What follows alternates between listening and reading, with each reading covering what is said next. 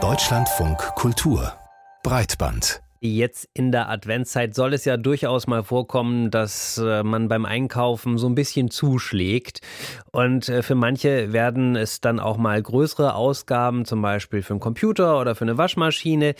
Und da nutzen wiederum dann einige die Möglichkeit, auf Raten zu zahlen. Und hier kommt dann die Schufa ins Spiel. Die Schufa ist Deutschlands größte Auskunftei. Sie gehört den Genossenschaftsbanken, den Sparkassen und anderen Finanzunternehmen und hat Zugriff auf Daten von rund 68 Millionen Menschen. Und auf Grundlage dieser Daten bewertet die Schufa mit Hilfe automatisierter Verfahren für jeden Einzelnen, ob er kreditwürdig ist. Das Interessante, diese Entscheidung, die fällt ja meistens innerhalb weniger Minuten am Ladentisch.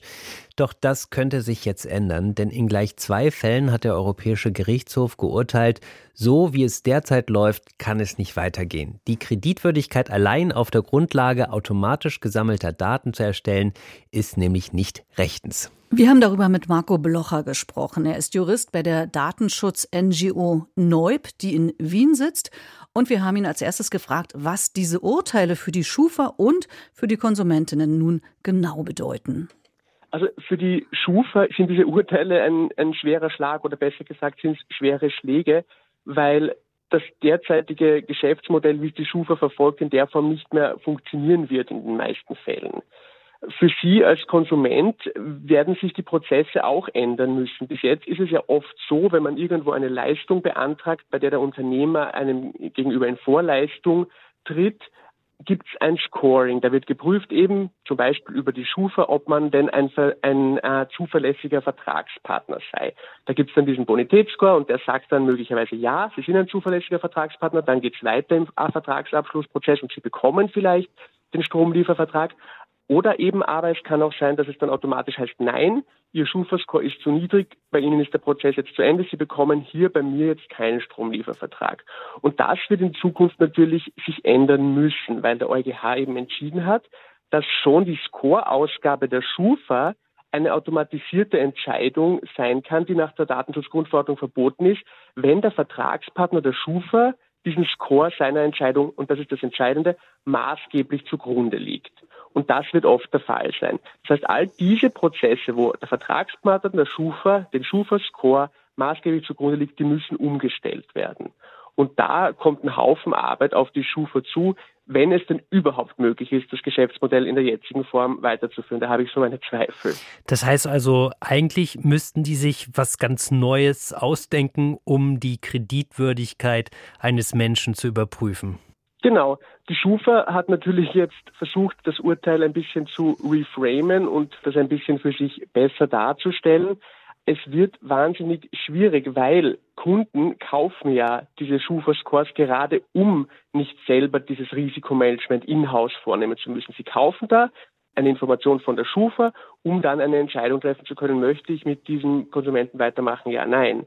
Und wenn jetzt die Schufa von ihren Kunden beispielsweise einholt, dass diese Kunden sagen, na ja, ich verwende diesen Score ja gar nicht maßgeblich. Ich ziehe noch viele andere Faktoren in meine Entscheidung ein. Dann sagt die Schufa ja auch gleichzeitig, dass ihr eigenes Produkt eigentlich nicht wirklich wertvoll ist für den Kunden. Aber so oder so stellt sich dennoch ja nun die Frage, nach welchen Kriterien solide, seriös entschieden werden kann, ob jetzt jemand einen Kredit bekommt oder nicht. Genau, es kann ja auch nach wie vor entschieden werden. Das sagt ja auch niemand. Das Problem ist nur, dass es in dieser jetzigen Form so vollautomatisiert wohl nicht mehr funktionieren wird. Es kann aber schon erlaubt sein in bestimmten Ausnahmefällen. Das kann entweder sein, wenn die betroffene Person ausdrücklich einwilligt. Das wird ein bisschen schwierig für die Schufa oder für deren Kunden, je nachdem auf welcher Ebene man sich die Einwilligung einholt, weil eine Einwilligung nach der Datenschutzgrundverordnung freiwillig sein muss. Das heißt, wenn die Alternative ist, du bekommst das Produkt nicht, dann ist diese Einwilligung nicht freiwillig, dann ist sie auch wieder nicht wirksam. Das andere ist, wenn dieser, diese Entscheidung, die da vollautomatisiert getroffen wird, zur Vertragserfüllung notwendig ist. Auch da wird es oft schwierig, das zu argumentieren, weil es geht ja nicht darum, ob, dieser, ob dieser, diese automatisierte Entscheidung nützlich ist für den Kunden, sondern ob es wirklich notwendig ist und der Vertrag könnte sonst nicht zustande kommen. Das wird in den wenigsten Fällen funktionieren. Es ist ja nicht nur so, dass diese Automatisierung kritisiert worden ist, sondern die Schufa wurde ja auch immer kritisiert, dass sie wahnsinnig intransparent sei in dem, was sie tut und vor allen Dingen, was für Daten die da eigentlich auswertet und erhebt. Haben Sie die Hoffnung, dass mit diesem Urteil jetzt vielleicht und auch möglicherweise mit der Neuaufstellung in Sachen Transparenz sich was verändern wird? Wird sich wohl müssen. Also das ist die logische Konsequenz davon, wenn jetzt die Schufa wirklich selbst diese automatisierten Entscheidungen trifft, dann sind sie nach der Datenschutzgrundverordnung verpflichtet, das der betroffenen Person entsprechend gegenüber zu erklären. Also sie müssen die Logik und Tragweite der Entscheidung darlegen. Was das im Detail bedeutet, da kann man dann wieder diskutieren.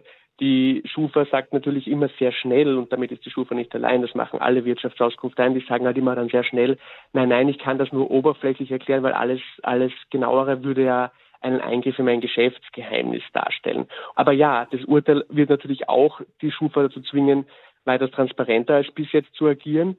Und natürlich nicht nur die Transparenz ist es, sondern es muss, wenn eine solche Entscheidung getroffen wird, also auch wenn einer der Ausnahmetatbestände erfüllt ist und es trotz Verbots in diesem Fall doch passieren darf, muss die Schufa ermöglichen, dass betroffene Personen ein menschliches Eingreifen erbitten und auch ihren eigenen Standpunkt darlegen können. Das heißt, wenn betroffene Personen jetzt aufgrund eines Schufa-Scores abgelehnt werden, können sie nicht nur Transparenz verlangen, sondern sie können auch sagen, liebe Schufa, ich denke, du liegst da falsch, meine Bonität ist in Wahrheit gar nicht so schlecht und dann Umstände darlegen, die nach Ansicht der Person dafür, dafür sprechen, dass die Bonität besser ist. Ob er dann zu einem anderen Ergebnis gelangt oder nicht, ist eine andere Frage, aber es muss jedenfalls ein Mensch überprüfen.